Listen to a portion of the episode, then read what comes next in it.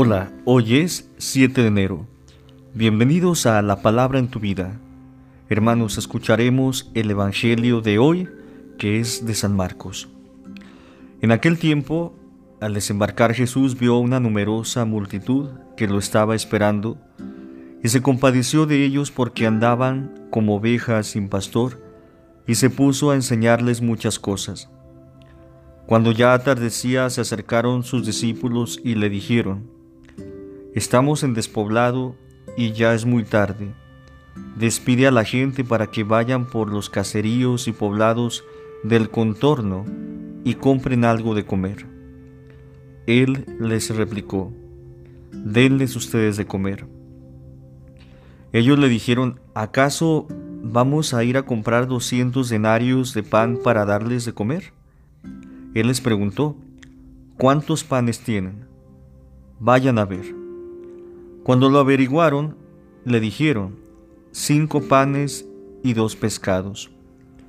Entonces ordenó Jesús que la gente se sentara en grupos sobre la hierba verde y se acomodaron en grupos de cien y de cincuenta.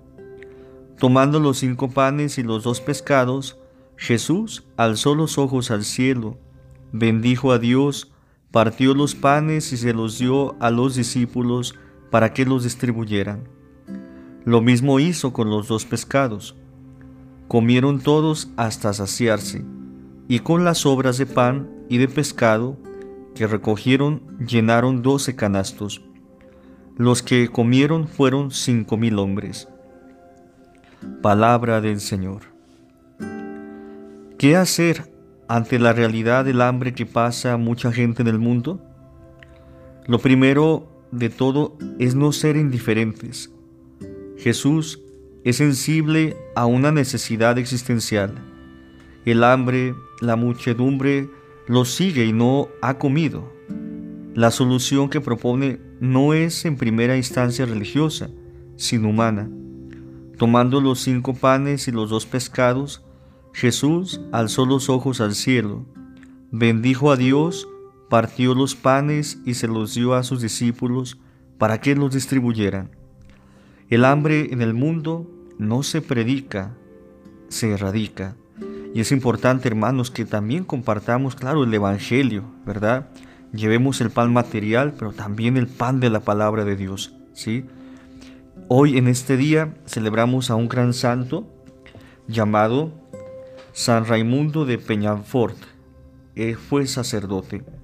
Nació hacia el año 1175 en Villafranca del Panadés, cerca de Barcelona. A los 20 años ya era profesor de filosofía. Se doctoró en Bolonia y se dedicó a la enseñanza y al trabajo con los pobres. A los 45 años ingresó en la Orden de Predicadores, los Dominicos, de la cual llegó a ser superior general. Fue un sabio confesor. Entre sus escritos se destaca la Suma de Casibus Penitentialibus, primera obra en su género, dedicada a orientar a confesores y moralistas en la administración del sacramento de la penitencia. Además de estudiar, enseñar y escribir, Raimundo trabajó incansablemente en la predicación y en la conversión de, de herejes, judíos y moros.